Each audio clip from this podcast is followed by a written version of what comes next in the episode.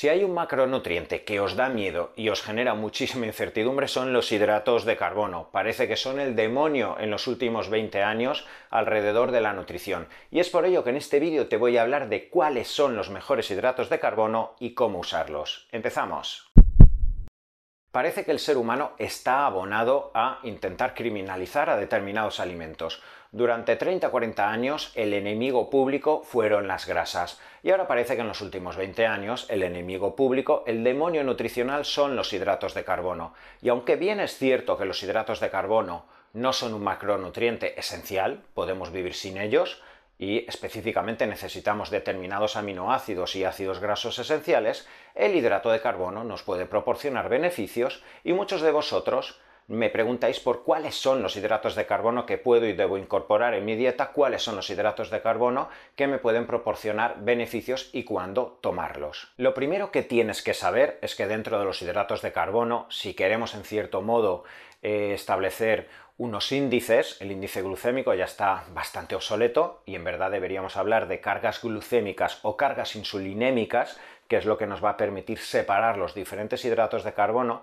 y aquellos que entran en la carga glucémica o carga insulinémica baja, como son las hortalizas, como son las verduras, como son en cierto modo la práctica totalidad de las frutas, deberían abundar en nuestra dieta. Esto es algo que nos va a proporcionar altas cargas de minerales, de potasio, de magnesio, de manganeso, esto es algo que nos va a proporcionar altas cargas también de fibra, de carotenoides, de polifenoles, de micronutrientes que esencialmente van a actuar en los receptores periféricos a la insulina, favoreciendo su correcta flexibilidad. Esto nos va a proporcionar micronutrientes que impactan positivamente en la correcta modulación del sistema inmune y la existencia de micronutrientes que van a impactar también positivamente en el funcionamiento de nuestro sistema vascular, favoreciendo la liberación de óxido nítrico, la vasodilatación,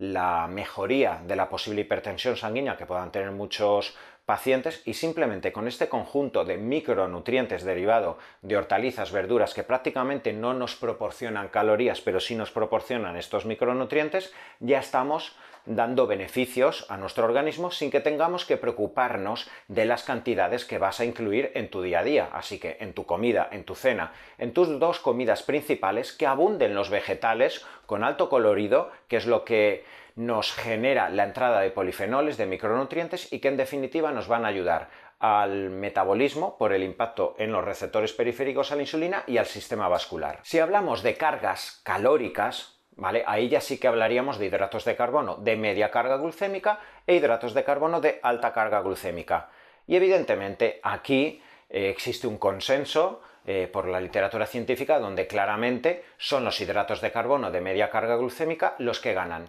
Esto significa que hidratos de carbono no refinados, como pueda ser el arroz integral, como pueda ser pseudocereales como la quinoa, como el trigo sarraceno, como pueda ser el mijo, la quinoa, todo este tipo de pseudocereales que además eh, no tienen por qué aportarnos eh, gluten para todos aquellos que estáis preocupados por la incorporación del gluten, que se puede encontrar en el trigo, en el centeno, en la avena también, pues este tipo de pseudocereales nos van a aportar hidratos de carbono sin alto impacto insulinémico, con altas cargas de fibra y siguiendo con estas cargas al no estar refinado de magnesio, de calcio, de selenio y de micronutrientes. Dentro de las cargas glucémicas medias, igualmente, también tendríamos a las legumbres, eh, esencialmente se dice que los frijoles serían las mejores legumbres por su perfil de aminograma, por la alta cantidad de fibra, etc. Pero también te tengo que decir, sobre todo para aquellos de vosotros que prácticamente nunca habéis tomado legumbres,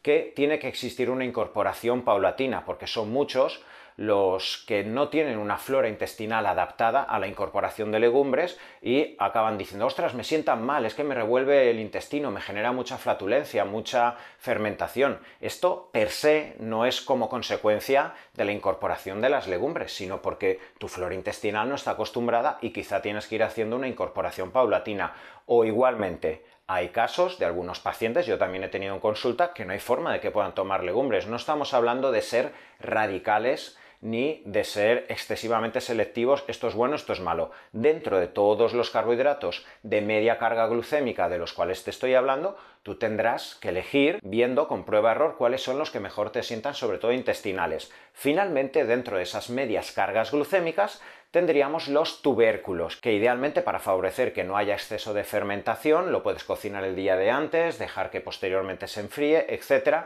Y ahí encontraríamos esos tubérculos como patata, como boniato y como la yuca, que tienen una carga glucémica media, que además nos van a aportar alta carga de carotenoides y, en definitiva, eh, sobre todo para aquellos que tienen que hacer una dieta libre de fructoligosacáridos, libre de FODMAP, cada vez abunda más este tipo de dieta y prácticamente no puede incorporar carbohidratos, en muchas de estas personas el carbohidrato derivado de los tubérculos les suele sentar bien. En esencia te he hablado de que estos son los mejores hidratos de carbono, aquellos que no van a tener un alto impacto en el trabajo pancreático, la hiperinsulinemia, la alteración del receptor periférico de la insulina y las consecuencias colaterales a medio o largo plazo en el síndrome metabólico, la inflamación y todas las consecuencias que giran alrededor del síndrome metabólico como la diabetes tipo 2, patologías cardiovasculares, patologías inmunes, todas estas patologías evidentemente se van a desarrollar más en personas sedentarias que tienen inclusión de carbohidratos de alto índice glucémico, alta liberación de insulina y que en cierto modo pueden trabajar mucho mejor su metabolismo con este tipo de hidratos de carbono de media carga glucémica. Esto no exime que en determinados momentos puedas hacer una dieta cetogénica. Esto no exime que en determinados momentos puedas hacer una ketoadaptación y esto no exime que en determinados momentos vayas jugando con cargas y descargas con este tipo de hidratos de carbono de media carga glucémica que aparte de la fibra te van a incorporar esos micronutrientes y pueden darte en cierto modo beneficios beneficios como el uso de carbohidrato post-entrenamiento. Y aquí, dependiendo de tu carga de masa muscular, dependiendo del tipo de entrenamiento, dependiendo del tipo de eh, necesidad de recarga de glucógeno, podemos usar estos hidratos de carbono de media carga glucémica o podemos incluso usar hidratos de carbono refinados como el arroz blanco, donde aquí sí que vamos a buscar si estás preparado para recibir esa insulina, esa carga glucémica, podemos usar estos carbohidratos refinados y, como os dais cuenta, se trata simplemente de saber cuándo usar los macronutrientes. En rasgos generales, para la práctica totalidad de la gente recurriríamos a carbohidratos de media carga glucémica, pero existirán casos de personas con una buena composición corporal, con unos buenos niveles hormonales, entrenamientos de alta intensidad de crossfit, de hipertrofia, de ciclismo, donde hasta un arroz blanco, refinado, sin prácticamente nada de entrada de fibra, ni de micronutrientes, minerales, magnesio, carotenoides, etc., donde ese arroz blanco sí nos va a proporcionar ciertos beneficios gracias a la recarga de glucógeno que va a favorecer el impacto insulinémico que ahí el arroz blanco genera mucho más que un arroz integral. Así que como siempre que os hablo de la búsqueda de la homeostasis, del equilibrio, entended qué es en un determinado contexto lo mejor y qué es aparentemente antagónico, pero en otro contexto te puede aportar más beneficios que la otra herramienta. Es por ello que, en rasgos generales, recuerda, legumbres, pseudocereales, quinoa, tubérculos serán los mejores hidratos de carbono, las cargas glucémicas no las consideramos, hortalizas y verduras, y solo en determinados contextos, si eres un deportista con alto gasto y un entrenamiento de alta intensidad, podrás recurrir a los hidratos de carbono de alta carga glucémica.